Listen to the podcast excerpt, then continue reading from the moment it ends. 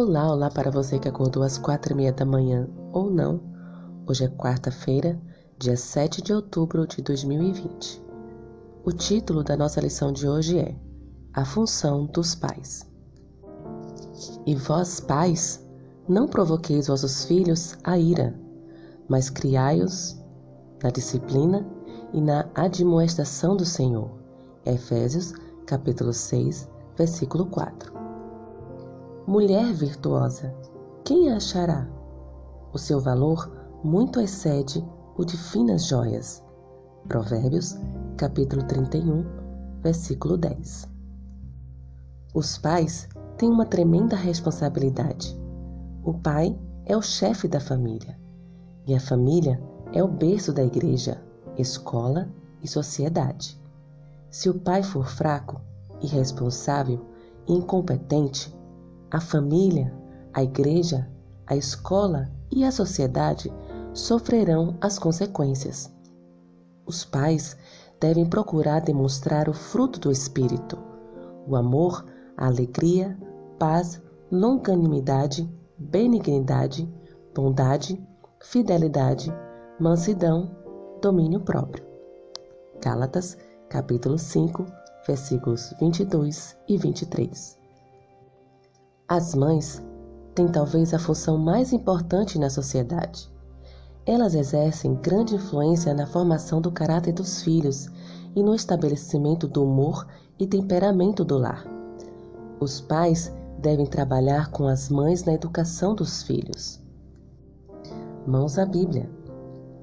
O que os pais e mães podem aprender com estes textos? Efésios, capítulo 5, versículos 22 23, 25, 26. 1 Coríntios, capítulo 11, versículo 3. 2 Coríntios, capítulo 6, versículo 14.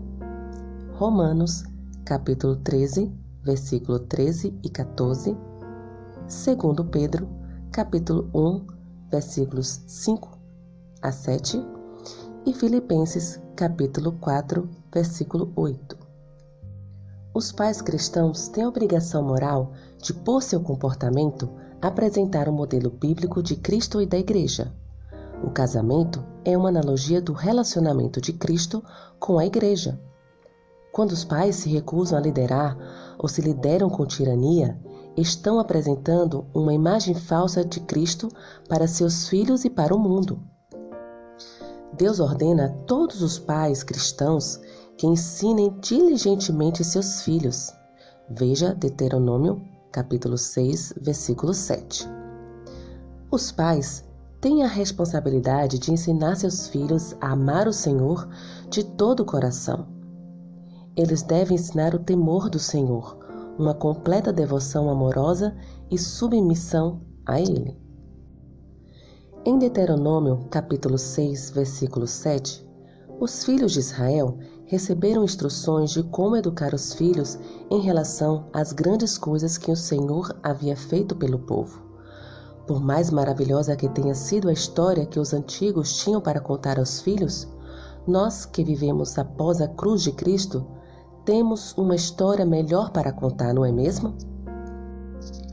Portanto, a regeneração ou instrução que devemos oferecer é um evento proativo contínuo no qual incutimos a verdade de Deus em nossos filhos e os preparamos para o relacionamento deles com Cristo.